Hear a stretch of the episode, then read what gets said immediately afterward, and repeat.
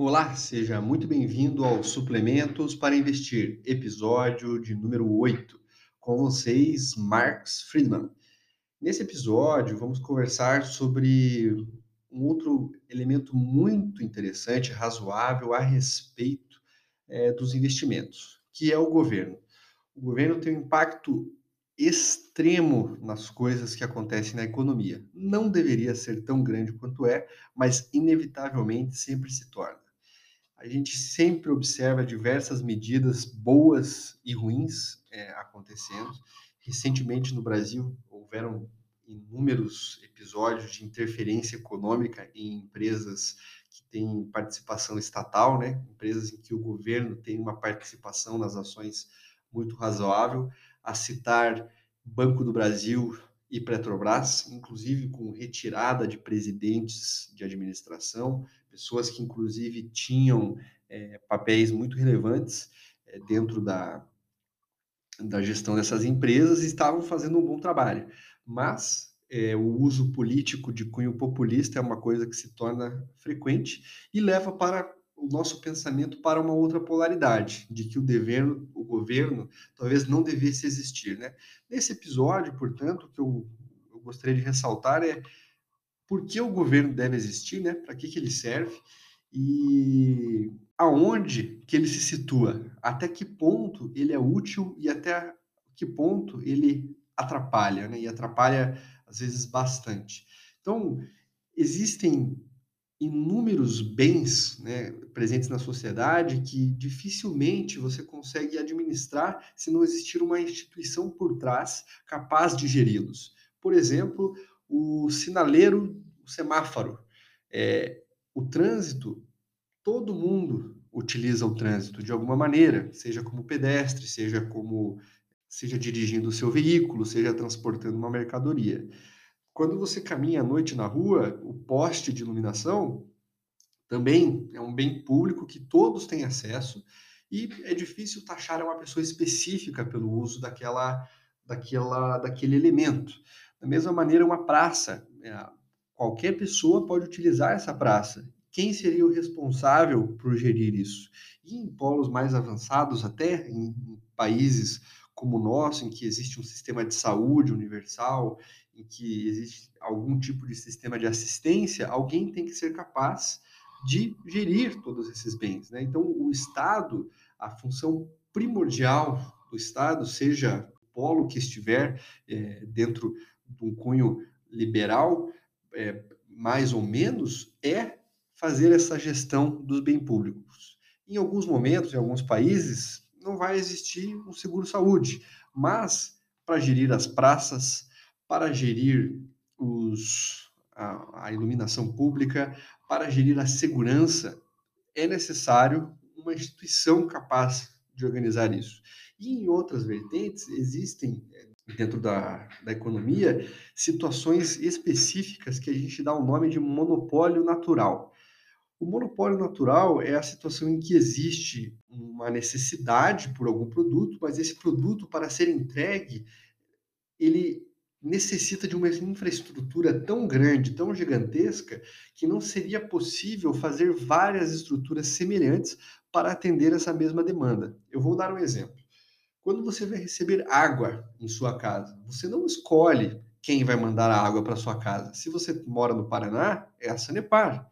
Se você mora em São Paulo, é a Sabesp. Não tem escolha. Vai ser uma empresa e a empresa de saneamento ela é um monopólio natural, não tem competição e ao mesmo tempo não há maneira de sobrepor, de colocar uma outra empresa também fazendo essa entrega de água, porque a tubulação é a mesma. Então, o governo ele, por mais que privatize a empresa de saneamento, ele vai ser eternamente responsável por verificar se essa empresa está atendendo aos requisitos necessários, se a água realmente está sendo limpa, se o preço cobrado é justo, porque é uma situação em que todo mundo necessita daquele bem, mas que, por outro lado, é impossível fazer uma estipulação de preços normal. Não é possível haver oferta e procura. Você pode analisar o que é feito em outros lugares, mas oferta e procura da maneira como se gerem os preços na economia não é possível, né? Então, o governo ele é responsável por essa gestão dos bens públicos, dos bens públicos e pela análise é, dessas situações de monopólio natural. Outra situação muito relevante que entra agora numa num, em alta recentemente, né, quando você fala de ESG, é falar de sustentabilidade. E quando se fala em sustentabilidade, o que a gente analisa é o que, além do produto, além do que as pessoas querem, o que uma empresa produz. Né? Se você pensa, por exemplo, numa empresa geradora de, de petróleo, por exemplo, lá na Petrobras, ela produz o que a gente quer, né, os, os, combustíveis derivados do petróleo, mas em decorrência ela possui uma externalidade, uma externalidade negativa, que é liberar inúmeros dejetos, né, aumentar a nossa produção de monóxido de carbono. Então ela tem um resultado negativo que deve estar embutido dentro da sua taxa de tributação, porque em algum momento vai, algo vai ter que ser feito a respeito. Outra situação semelhante é, uma época existia a Souza Cruz dentro da, da Bolsa de Valores. É uma empresa que produz produtos do tabaco. É, ela produz uma enorme externalidade negativa, porque o, o tabaco produz enfisema, produz diversos tipos de câncer, não só de pulmão, mas de boca, de bexiga, de cabeça de pâncreas. Então, quando a pessoa usa o cigarro, ela vai aumentar a sua chance de ter infarto ou várias situações e aumentar o uso do sistema público. Então, é uma empresa que possui inúmeras externalidades negativas. E o governo tem o papel de atuar sobre essas situações de externalidades negativas, seja é, estabelecendo normas de boas práticas e também através de tributação. No polo oposto, o, a, gente existe, a gente possui as externalidades positivas, que são as situações em que, além da empresa produzir o seu produto específico, ela dá um bônus para a sociedade. Né? Então, eu cito o exemplo da indústria de papel e celulose, que produz as caixas de papel, que produz todas as, as embalagens e páginas e tudo que é produzido do papel, mas durante o plantio do pinos e da sua matéria-prima, acaba fazendo a fixação do monóxido de carbono dentro da, da, da matéria orgânica e diminuindo a, a, presença na atmosfera. Algo que gera os créditos de carbono, que é algo que vai ter uma troca econômica no longo prazo, vai ter que ser feita essa transação a respeito disso, e o governo entra também nesse aspecto, dando um suporte, dando uma, um incentivo para empresas que tenham esse tipo de, de atuação. Inclusive, é parte dos acordos que foram firmados em, em vários momentos, é que esses, esses elementos sejam corretamente é, atendidos, né? essa produção de carbono seja equânime e equalizada pelos setores que produzem mais e produzem menos. Então, é, essas empresas vão sofrer o impacto dessa ação. É, além disso, Outras empresas, não apenas essas que lidam com o meio ambiente, têm a capacidade de gerar externalidades positivas. Né? Quando a gente pensa em empresas de educação, por exemplo, além do próprio ensino do conteúdo que foi apresentado, a pessoa com aquele conhecimento é capaz de produzir muito mais do que foi ensinado. Então, ela produz uma externalidade positiva extremamente relevante. Quando eu penso numa empresa para investir, eu sempre penso se essa, o, qual tipo de externalidade essa empresa produz. Quais são as positivas, quais são as negativas e qual impacto isso vai ter no longo prazo.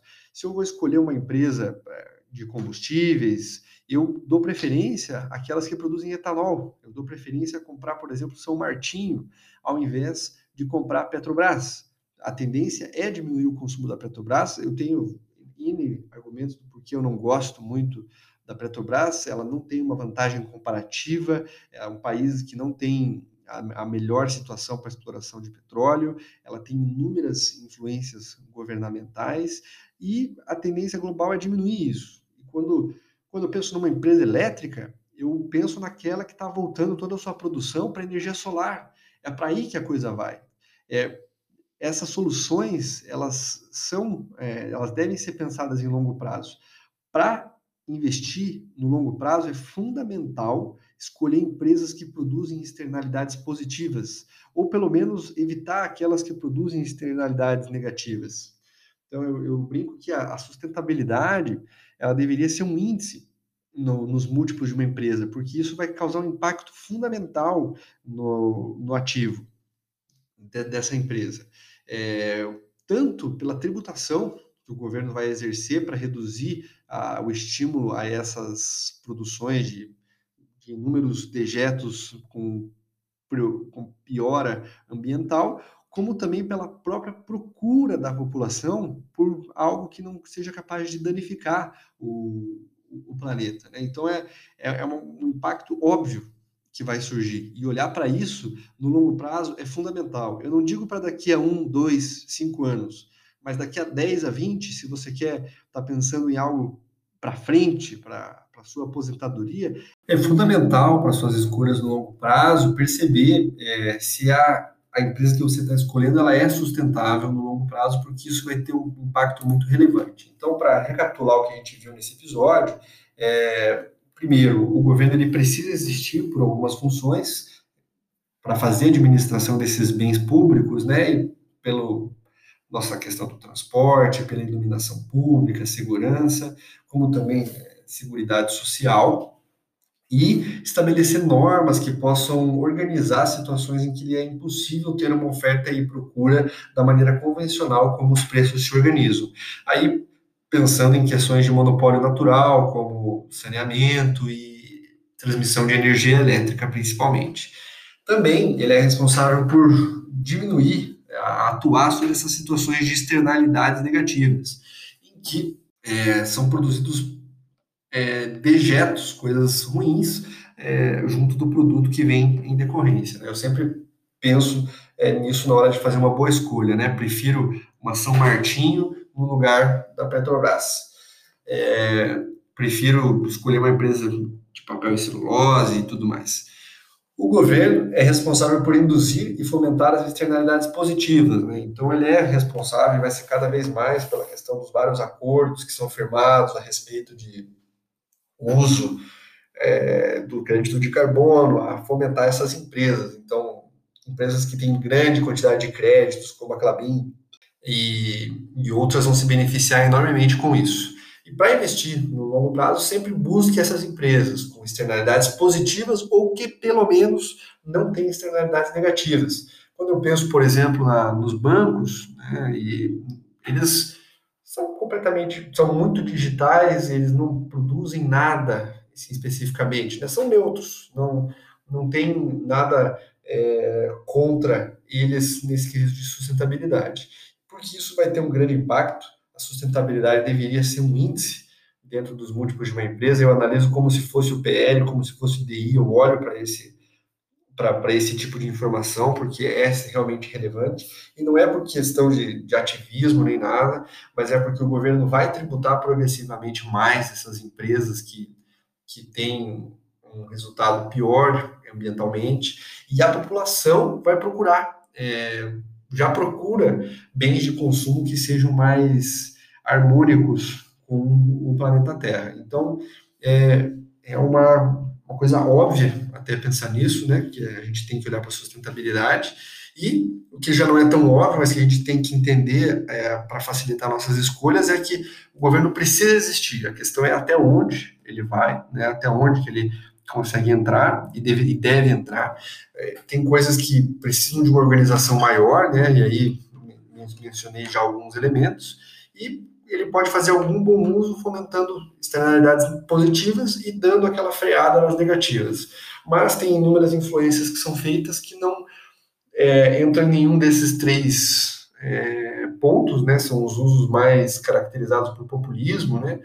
E esse tipo de uso não deveria existir, né? A gente não precisa nem para avançar, a gente não precisa ir para nenhum polo do pensamento econômico, ser totalmente liberal ou implantar um regime socialista, gente não precisa de nada disso. A gente precisa ir no básico, no elementar, né, que é lidar com essas com esse mínimo, que isso já vai dar um grande resultado. E quando você for escolher uma empresa, pense nisso.